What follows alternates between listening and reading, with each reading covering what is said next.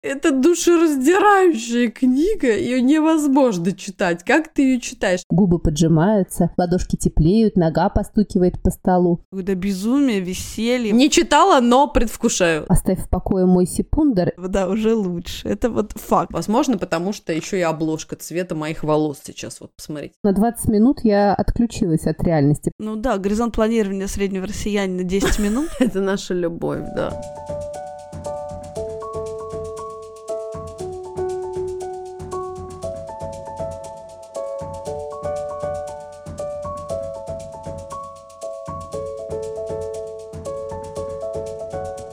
Здравствуйте!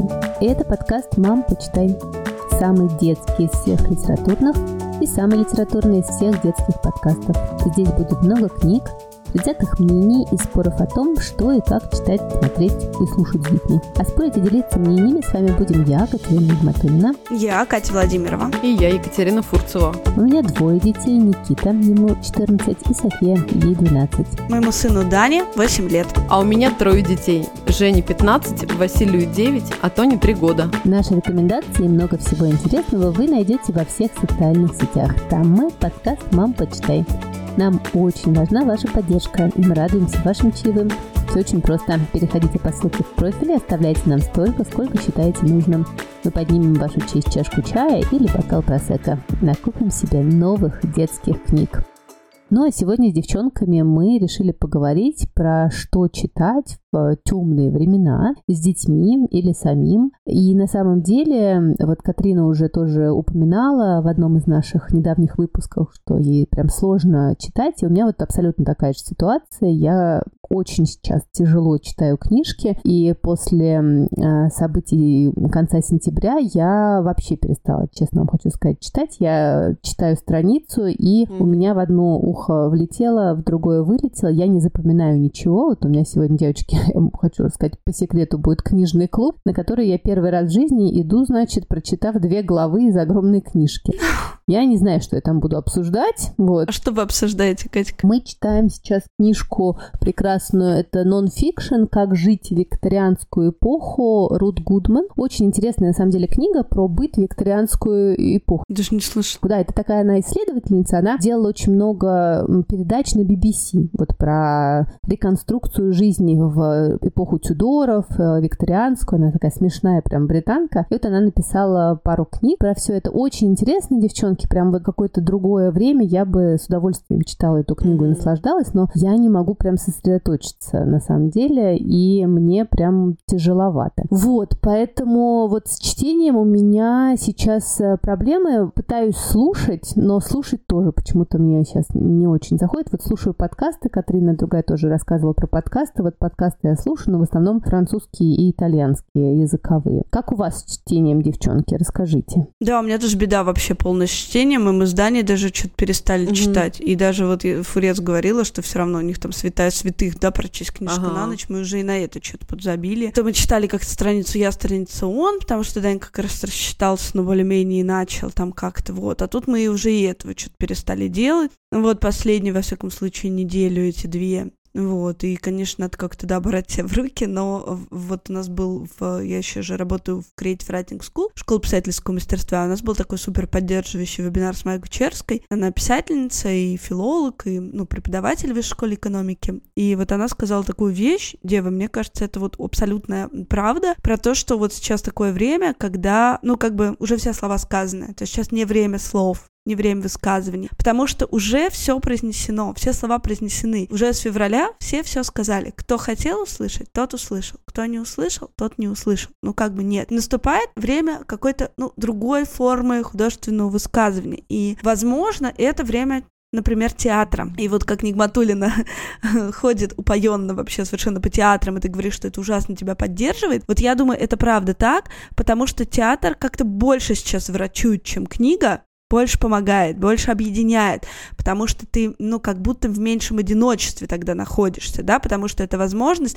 с кем-то что-то переживать, да. Да, это правда. И это, ну, реально терапия, это реально помогает, да, не просто отвлекает, но и как-то помогает проживать вот ту жизнь, которую мы, ну, все сейчас живем. Понятно, что в Москве, ну, это все доступно больше, но, пожалуй, это последняя привилегия, которая у нас осталась, других уже нет. И, в общем, ну, как бы нужно, да, держаться за нее. И вот, например, мы с Данией ходили в театр, э, и я совершенно, мне кажется, я неделю, девочки, не переодевалась и не мыла голову, и потом я помыла голову, оделась, значит, в новую одежду, и купила билеты в Фанни Белл, который, в общем, как всегда выручает, и тысячу лет мы туда ходим, и все никак из него не вырастем, да. И это спектакль, в общем, 4+, и мы все равно пошли с Данией, и он оказался просто потрясающим. Mm-hmm. Это творческое объединение Таратумб, и они играли на площадке Фанни Белл, вот на наш любимый в этом Бауманском саду. Это спектакль «Сказка об Кахрамоне», «Восточной царевне» и «Волшебной птице Симург». И это кукольный спектакль по узбекской народной сказке с узбекской музыкой, значит, и с узбекскими песнями, такими Класс. этническими национальными инструментами, да.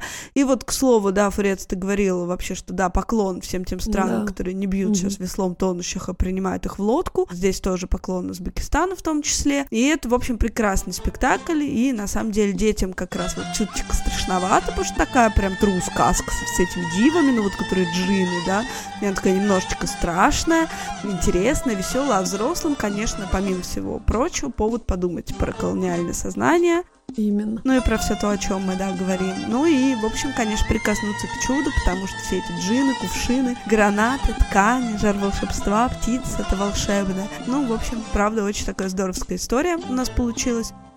Потом мы вышли оттуда, и там какая-то просто совершенно прекрасная осень, которая вообще просто разрывает сердце. Но это вот это лучшие вот эти осенние дни в Москве, их бывает там несколько всегда. Вот это вот бабье лето. И вот мы вышли и гуляем, и тут я встречаю, Кать, как ты в прошлом эпизоде, подругу подруги, значит, да. У нее, в общем, ровно такая же история. Муж в Ереване, ей тут надо продать квартиру, она одна с трехлетним ребенком. И, в общем, она тоже неделю ходила непонятно в чем. Тут она помыла голову и купила билеты в Фанни Белл. Господи, просто обнимемся. Где-то это я, черт возьми, уже слышу. Да-да-да. Так что, в общем, вот я за театр, в том числе за детский театр тема. Да, слушайте, это очень классно. У меня, слушай, Слушай, возвращаясь к тому, что я продолжаю читать с детьми, мой лайфхак таков. Мы читаем то, что мы знаем практически наизусть уже, понимаешь? И вот это правда спасает. То есть с Васей мы сейчас параллельно с Михой читаем «Мумитролей», и, знаешь, там выбираем, кто какую главу, кто что больше любит. Вася у нас такой парень в этом плане, знаешь, ему можно хоть три книжки параллельно читать, ему главное, чтобы читали вслух. Мам, читай. Вот, знаешь, вот мам, почитай, это абсолютно про Василия. И это меня очень спасает. То есть я могу читать через день, через два меня и с Михой, когда я понимаю иногда, что у меня просто никаких сил нет. Но для меня это мега бонус вот этого, знаешь, приятного узнавания, вот этого кайфа, счастья, вот этого какой-то детской радости, того, что ты просто сам помнишь с детства. Мне кажется, «Мумитроль» — это действительно одна из первых книг, которых я самостоятельно прочитала, поэтому это так спасает и держит. Никакие новые книги в меня, к сожалению, правда не лезут, даже детские. При этом, девы, я не перестаю заказывать новые, выбирать, блин. Мне собирают московские мои чудо-друзья посылки, понимаешь, и посылки, слава богу, еще доходят. Видимо, это какой-то, знаешь, какая-то перед смертью не надышишься, но буквально вчера мне Миха уже сказал, зайдя э, в нашу комнату, где, знаешь, такие стоят уже просто на полу стопки книг, он мне сказал, слушай, блин, ну, мне кажется, мы физически никогда уже это не прочитаем вообще, что происходит. Но я не могу остановиться, для меня это вот обложиться книжками, все равно там их листать, понимать, что вот они у тебя есть, это я сейчас когда-нибудь прочитаю, это мы хотя бы посмотрим. Вот эта надежда, знаешь, она меня мега поддерживает. Вот, никаких театров у нас здесь нет. Ну, вернее, они, конечно, есть, но мы сейчас вот в этом мигрантском режиме э, живем абсолютно не в том вот стиле московском, знаешь, когда ты можешь себе позволить там как-то, знаешь, ходить по спектаклям, искать, выбирать. Это правда такое, мне кажется, как ты говоришь, такая московская привилегия очень кайфовая, по которой я действительно очень скучаю. А еще удивительным образом, опять мы упомянули все наши чудесные страны, которые мега поддерживают россиян, которые хотят избежать участия в Вобла. И на фоне всего этого удивительным образом мои дети в вдруг вспомнили и как-то раскопали на Ютубе чудесные мультфильмы «Гора самоцветов», где очень много по вот таким сказкам разных э, чудесных стран, про которые Владимир очень верно сказал, россияне часто забывали, не уважали и мало, мне кажется, уделяли вообще интереса, внимания и просто элементарной какой-то любви и доброты. Сейчас ты смотришь на это совершенно новыми глазами и думаешь, боже, какой прекрасный проект. И мне кажется, это один из немногих именно детских проектов, который так круто показал вот эту вот чудесную, на самом деле, разницу между нами, но и одинаковость нас тоже. Мы прям с детьми с удовольствием вот это старье чудесное пересматриваем, и в этом тоже находим какую-то поддержку. Мы его обожали в детстве, мы пересмотрели вообще все мультики, а любимый у нас был э, про жихарку. Жихарка, бабайка пришла, ага. бабайка пришла, вот это прекрасно. Да, слушай, блин, ты знала, это, да, жихарка. Да, еще там много разных чудесных, да, сказок, и сейчас это, ну, правда, смотрится как какое-то спасение. Думаешь, боже, спасибо вообще людям, которые сделали этот проект однажды. Ну вот, как говорил Образцов, каждому человеку нужно обязательно в жизни мечтать и смеяться. Меня нет времени читать, но я по совету э, прекрасных специалистов из одного моего любимого подкаста наконец-то добралась до Бьорна Рервика.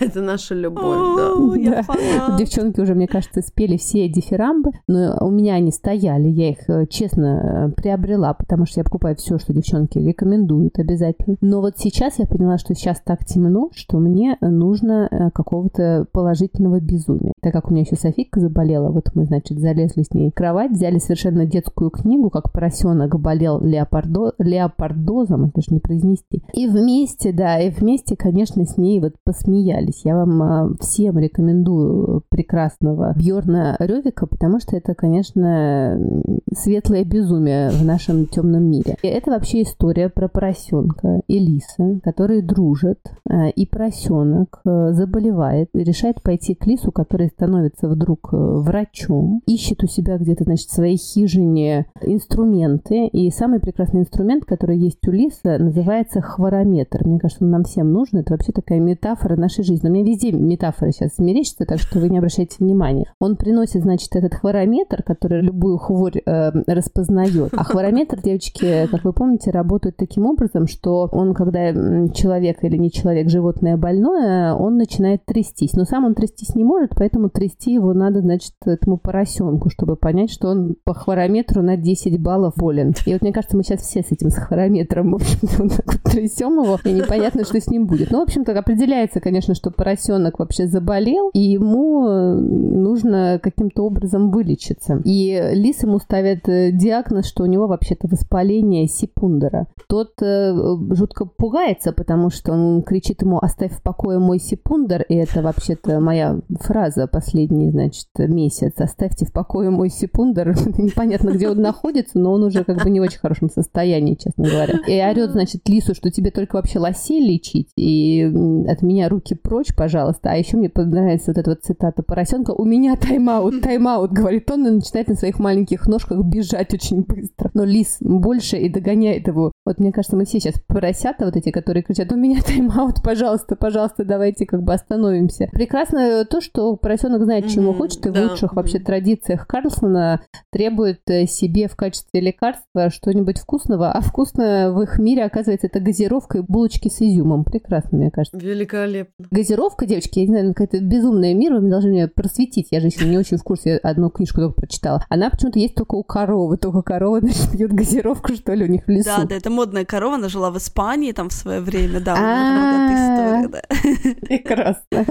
Ну вот Лиза, значит, выписывает ему рецепт на эту, значит, газировку и булочки с изюмом, и он идет, значит, к корове, чтобы их получить. Это, конечно, прекрасно. А коровы какая-то подруга буренка почему-то. Там, кстати, очень много каких-то отсылок к русской культуре. Я не пойму, то ли это переводчик так перевел? Нет, это Дробот так переводит. Ольга Дробот просто так переводит. Конечно, конечно, да. Да, да, да. Ну вот понятно. Значит, буренка это не то, что она буренка. Ну, очень классно, да, переведено. Ну так вот, а у буренки с коровой нету никаких булочек, а зато есть марципановый торт, который, конечно же, э, поросенок сжирает, начинает, а, поправляется. Девочки, всем нам нужен марципановый торт. А еще он так расхваливает доктора, что эта буренка потом к нему, значит, приходит и говорит, что, слушай, у меня тут урчит в животе. Тут говорит, ну у тебя, конечно, четыре желудка, и у тебя Кока-Кола попала не туда. Прекрасное безумие, девочки. Я вам хочу сказать, что на 20 минут я отключилась от реальности, потому что ты вот в таких книгах совершенно не ожидаешь, что будет дальше. Это точно невозможно предсказать. Да, да, да.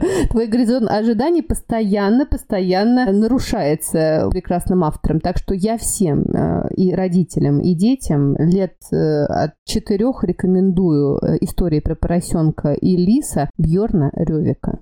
Ну да, горизонт планирования среднего россиянина 10 минут, поэтому это как раз та книжка, которая нужна абсолютно всем, да. Да, я тоже обоими руками за и ногами. У нас как раз, вот знаешь, очень часто ты книжки прочитал и куда-то немножечко убираешь. Но вот Конечно, лис и поросенок у Васиной кровати всегда лежат стопочкой. И вот это опять про радость узнавания, безумие вообще мира. Это очень приятная тема, да. Слушай, Фред, да, тоже хотела и Нигму поддержать, да, что э, мы тоже вытащили лиса и поросенка, и Даня привела к ему метроли, и Тоня Глимердал, и Пеппи, и я гляжу, что просто он вытащил все книжки. Да. Видимо, у него тоже вот эта вот история, да, укутаться в это одеяло какого-то узнавания, внимание. Но я понимаю, про что ты говоришь, но мы все равно про это нифига не читаем, но они лежат, они лежат, вот мы их открываем, закрываем, да. Уже хорошо, от этого даже хорошо. Да, хотя бы от этого, да, уже лучше. Это вот факт. И мы были же, ну вот я рассказываю, да, в Фанни Белл, а там тоже продаются книжки, и там в том числе продавались Нуртквиста, серия не Пэтсон и Финдес, а Мама Му. Вот мы ее тоже страшно любили, да, и, и в общем, а потом мы же отдали эти книжки все при переезде, и что-то мне показал Данька уже большой был, и он, видимо, так скучал и я ему рассказал, что я что разжалел, что отдали. В итоге мы увидели новую книжку вот из этой серии, которую мы не читали. И Дань такой, ну давай купим. Ну, давай купим. И мы купили это, да, маму Му, да, ей 8 лет. Неизвестно вообще, где мы будем, блин, через два месяца, но мы купили. Ну, вот, вот так вот, да. Правильно. Так, а то, что вот мы хотя бы по чуть-чуть начитали, вот, ну вот вплоть, во всяком случае, до последней недели, это э, я хочу рассказать тоже, Катя, про поросят. Это приключения семейки Хрюлопс. Это американская о, книжка, да, самокат я переиздал. Да. У меня лежат, лежат. Не читала, но предвкушаю. Да, рассказывай. Ага. Да, 57-го года, да, все как мы любим.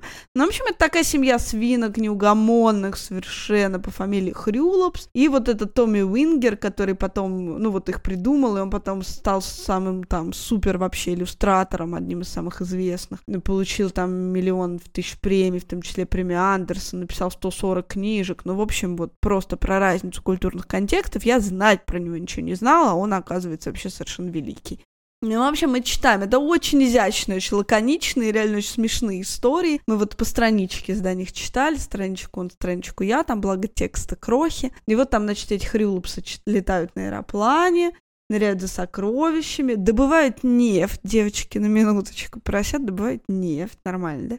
исследует пещеру, там, ну и вот, все в этом духе, там очень симпатичные, правда, и картинки, ну и все вообще, правда, с таким юмором написано. Ага. Вторая книжка это финская, финская книжка, ее розовый жираф издает. Тима Парвелла «Элла в первом классе». Там их тоже много книжек про Эллу, mm-hmm. но вот нам досталось это, нам дала Данина учительница. Просто тоже поклон ей, потому что Даня пришел и сразу там опять регреснул со страшной силой, начал вопить, рыдать, и, значит, по любому поводу.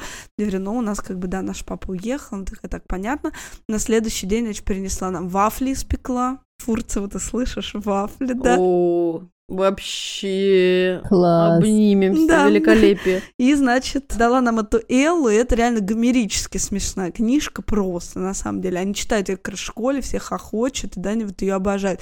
Ну, то есть, на самом деле, не знаю, там ничего не происходит, просто вот, да, это Элла, и, ну, это ужасно остроумно написано, то есть они просто думают, что там учителя кто-то шантажирует, и, в общем, все, все происходит, и просто вот на умолчании вот этого допущения вообще возникает куча куча каких-то странных, нелепых вот этих комических ситуаций. Ну и плюс она такая школьная, совершенно понятная вот этим вот первоклассникам, второклассникам, да, и в общем, угу. ну то, что со страшной силой рекомендую, то есть на самом деле я бы никогда не выбрала и вообще бы на нее не посмотрела, но вот оказывается, мой ребенок лютый фанат этой книги, и это вот вообще, вообще мимо меня прошло, а вот оказывается вот так. Так что вот «Приключения семейки Хрюлопс» и Элла в первом классе. Ой, ну великолепно, просто прекрасно. Класс. Слушайте, ну да, я вот э, повторюсь, что я вот в этом состоянии, когда я продолжаю скупать книги, но практически ничего не читаю, а если читаю, то то, что либо уже я знаю, либо, по крайней мере, автора я знаю. И вот такой книжкой, которую все-таки я осилила, это стала книга «Щедрое дерево» автора Шелла Сильверстайна, про которого я уже рассказывала. Это такой американский практически уже классик считается. Он родился в 30-м году в Чикаго, и его в американских школах читают в программах. И мне кажется, ни одной книжной полки в магазине, начиная там от Таргета и заканчивая какими-то настоящими книжными, я не видела, чтобы там не было Сильверстайна. Это прям вот такой хитяра, и я не могла не заказать книжку на русском, потому что Мелик Пашаев выпустили «Щедрое дерево», и мне кажется, это книжка, которая правда нужна нам всем. Это такая очень простая, но очень глубокая притча о любви, которая не требует ничего взамен. И это опять возвращаясь к тому, про что мы с вами говорим бесконечно последние несколько выпусков, про любовь, которую ты можешь вот давать прямо здесь и сейчас, при этом даже не ожидать ничего взамен, просто, ну, просто потому что по-другому не можешь.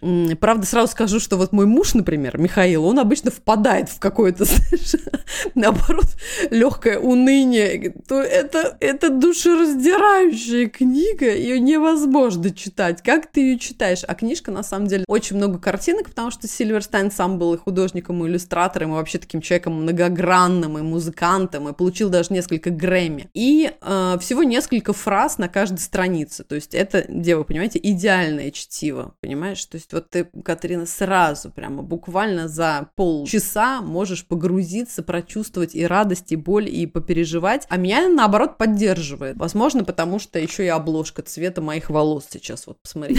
Да, да, я вижу. Слушай, ну видишь, да, я тоже не могу вообще ни в какую боль совершенно больше погружаться вообще, да. То есть вот мой выбор — это что-то отвлечься только в какое-то безумие, веселье. Вот это единственное, что я могу читать. Да-да-да. Но я как раз хочу сказать, что там, ну, нет какой-то откровенной боли. Там скорее, да, вот эта притча о том, как дерево, яблоня прекрасное, к нему постоянно приходит маленький мальчик, и яблоня отдает ему все, что может. Сначала он дает ему листву для того, чтобы мальчик играл с ней, мальчик залезает на дерево, обнимает ствол ветки, потом, конечно, конечно же, яблоки. Мальчик растет, вся жизнь его проходит время от времени, возвращаясь к этой яблоне, Яблоня все время отдает все, что она может, до последнего буквально, да, уже момента, до последнего вздоха этого мальчика, когда он становится глубоким стариком, и уже действительно все, что ему сейчас нужно, это просто уже посадить свой дряхлый зад на пень, который остался от яблони, потому что она сумела за жизнь отдать ему буквально все. И иногда я думаю, да, вот можно мы уже тоже все немножечко присядем на какой-нибудь пень и, знаешь, просто уже глубоко вздохнем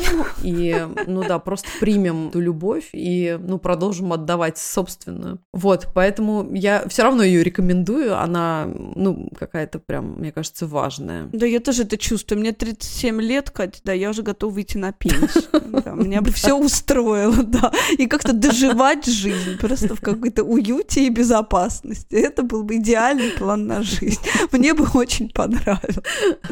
Да. Абсолютно, девочки. Я даже задумалась, надо уехать куда-то совершенно в глухую деревню. У меня появилась такая идея, что нужно уже вообще уйти от этого мира бренного. Слушайте, а я хочу порекомендовать еще одну прекрасную книжку а, для прям самых малышей, но мне кажется, она вообще будет полезна всем, потому что не все мы сейчас можем идентифицировать то, что мы чувствуем. А книжка называется «У меня такое чувство» Катарина Гроссман Хензель. Это немецкая писательница. И она в своей книжке очень просто через эмоции маленькой девочки рассказывает про то, как вообще идентифицировать свои чувства, как понимать, что ты чувствуешь, как э, это отслеживать самой себе. Это на самом деле очень классная книжка, и она показывает на примере вот этой маленькой девочки, ее родителей, как нам иногда сложно вообще понять, э, что мы чувствуем.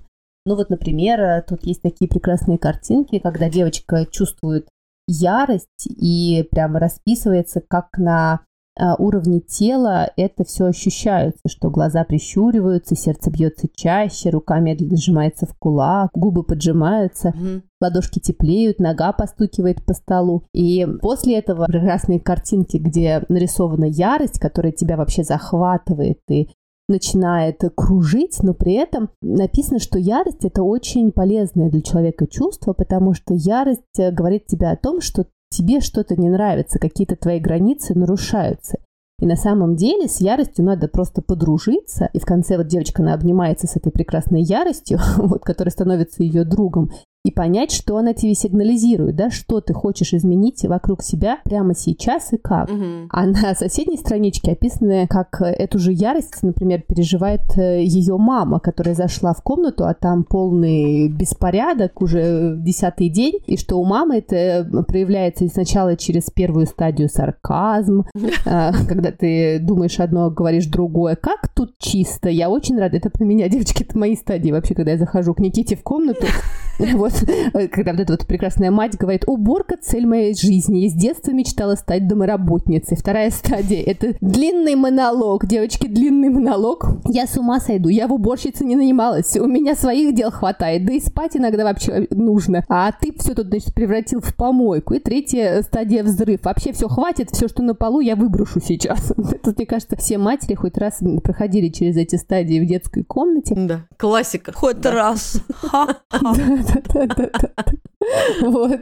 Вот. И она говорит, что вот, конечно же, взрослые, может быть, там не катаются в супермаркете по полу и не орут, там мне срочно нужны какие-нибудь пироги, или я тут хочу розовый леденец, а не синий. А хотелось бы. Да, но они тоже выражают свою ярость еще более э, изощренными методами. И вот э, мне очень понравилось, что тут рассматривается большое количество чувств, и каждое чувство оно на самом деле нам дано зачем-то. И я вот сейчас понимаю, что я иногда даже не могу идентифицировать, что я сейчас чувствую. Настолько замороженное состояние внутри, что вытащить из себя и, и вообще разложить эти чувства на какие-то составляющие даже мне, взрослому человеку, сложно. И, конечно, классно, когда это умеют делать дети вот с такого маленького возраста. Поэтому всем крайне рекомендую. Прекрасная книжка «Самоката». У меня такое чувство. Слушай, очень круто. Она мне нужна просто, потому что, мне кажется, я же вообще не чувствую ни собственных эмоций, ни собственного тела, да. ничего. Мне только терапевт говорит, Кать, ну как-то нужно что-то там делать, ну, может, массаж или там бассейн. И я такая, ха-ха,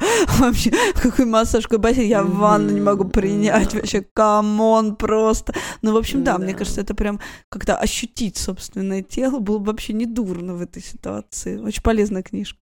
Я хотела тогда еще сразу добавить, помните, мы уже с вами обсуждали, я рассказывала про книжку «Вулкан, который злится», Да-да. и это, правда, книга, которая нас мега спасает. Тут совсем недавно была смешная ситуация, когда, значит, у меня Антонина успела поругаться с Женей и была, значит, в такой ярости, ходила там, это дико смешно смотреть на трехлетку в ярости, знаешь, она сжимала кулачки, топала, значит, ногами, что-то там рычала, кричала, в итоге подошла ко мне и сказала, мама, дай мне эту книгу про огонь, где огонь? И я в ужасе стала, господи, что за книга про огонь? Ну где он очень вредный, вредный огонь? Я говорю, а, слушай, вулкан, да, вулкан, который злится. Я дала ей да, эту книжку, мы ей снова ее прочитали, посмотрели. Класс. Тоня, значит, такая сидела, похотела, и говорю, Тонь, ну смотри, ты с Женей поругалась, ну прям если очень много злости, возьми, побей подушку. И тут Тоня радостно схватила подушку и побежала с ней бить подушкой Женю в комнату. Класс. И я уже, знаешь, просто на полпути успела схватить Тоню. Говорю, нет, Тонь, подожди, это не так работает. Я имела в виду побить подушку, а не Женю пойти. А не побить подушку, да. Так что да. Девочки, ну это прекрасно. А я очень хорошо понимаю вот Катрину Владимирову, то, что она говорит. Эм, я тут, девочки, сходила к астрологу.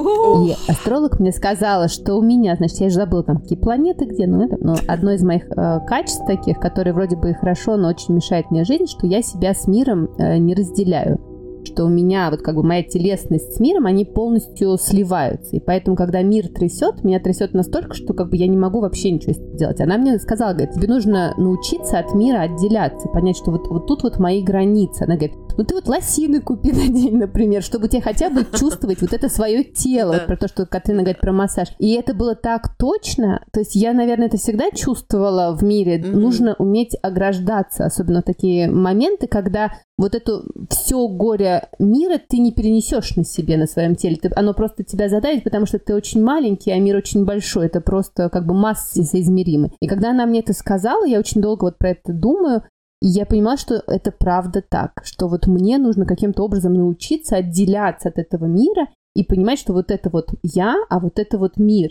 вот. Да, обязательно. И купить лосины. Лосины, Катрина, понимаешь? Меня поразил этот совет. Вот это прекрасный, гениально. прекрасный подарок, понимаешь, себе на 40 лет куплять себе лосины.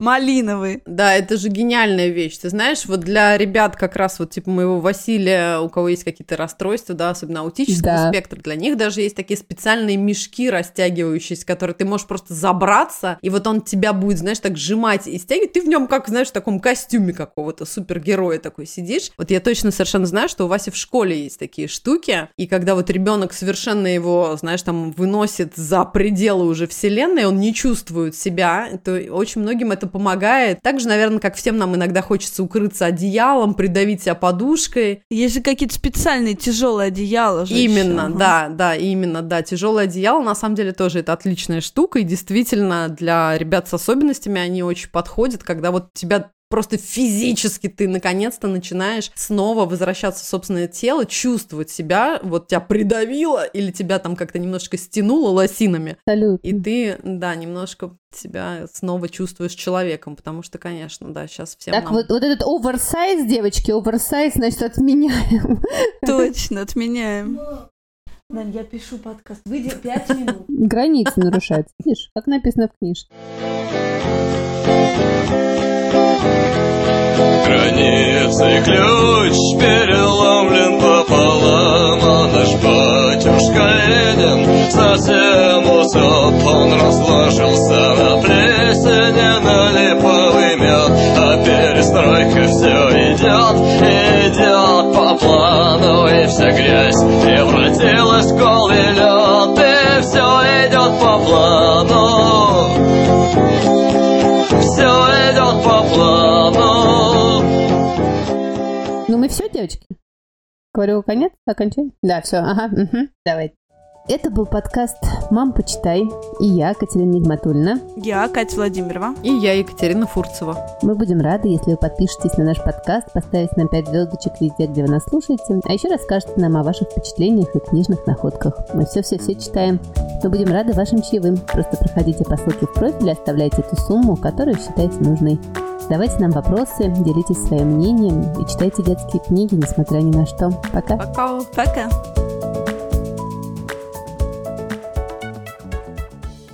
Мам, почитай!